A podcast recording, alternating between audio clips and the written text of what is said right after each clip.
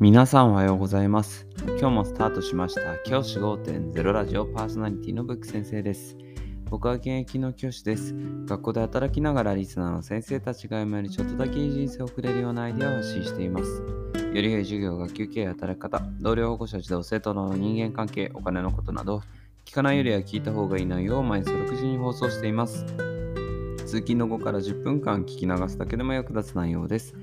人でも多くのリスナーの先生たちと一緒に良い教師人生を送ることが目的のラジオです。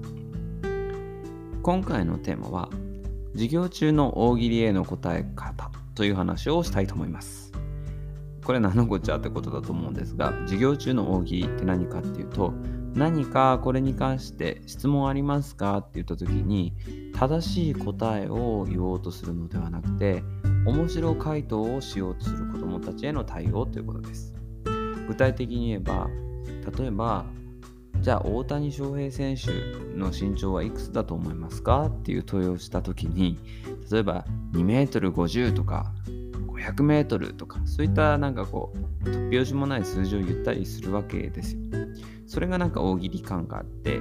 あの授業の中できっとやる子っていると思うんですけど僕それに関して対応を決めています。これね対応を決めないと大変だというふうに思っています。なぜかというといろんな答えあこういった答えを言っていいんだ大喜利をしていいんだと思い始めるともう止まらなくなって授業が進まなくなったりあるいは学級崩壊につながるっていうデメリットがあると僕は考えているからです。やはり学級を整えていく、統率していく上で、そういった大喜利はうまくコントロールしなければいけません。誤解を招かないように伝えたいんですけど、僕はこの大喜利自体を嫌ってるわけではありません。授業が活発に進んでいく中でいろんな答え、いろんな創造性豊かな答えが出てきてほしいと思っているので、これを全面的にもうそういったことを言うんじゃないというのは間違いだと思っています。ですが、うまくコントロールしていく上で大事なことは、僕は無視だと思っています。僕はですね、授業中無視をします。無視っていうのは相手の話を聞かない方の無視ですね。僕は無視をします。僕はその無視を教育的無視というふうに勝手に名付けています。何かっていうと、ある一定の数大喜利を言った場合には、僕はそれ以上の言葉には反応をしません。例えば先ほどの例で言うと、大谷翔平選手の身長いくつでしょう ?2 メートル50。違うな、惜しいな。5メートル。そんなわけないでしょ ?15 メートル。違うね。100メートル。この4回目の 100m は完全に無視をします。そして話を先に進めます。正解はいくつでいくつですっていうふうに言ってしまいます。これですね、これでいいと思ってます。これすることで子供たちは学ぶわけですね。あ、先生は大喜利の方を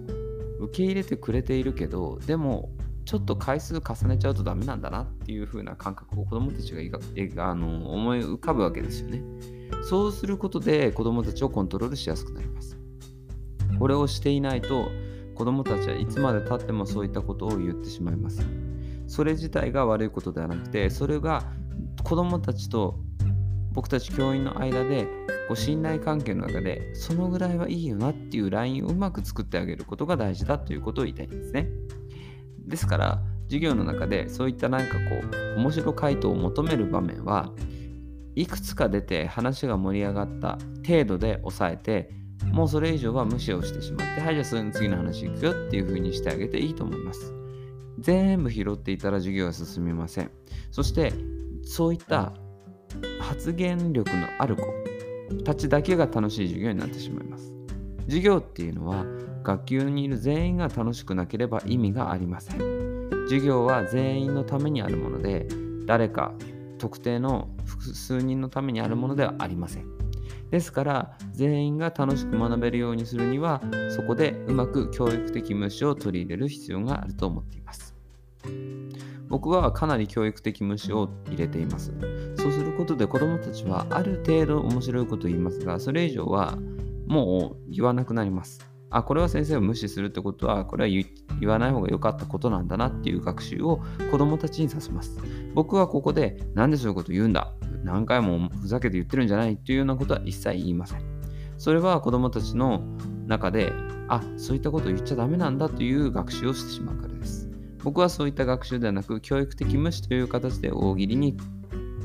立ち向かっているというところが僕のやり方です。ぜひですね、大喜利をしている、なんか面白回答を言おうとしている子がいたら、3回ぐらいは受け入れてあげて、それ以上は受け入れないっていう風にしていくことで、授業を進めていくことが大事かなというふうに思います。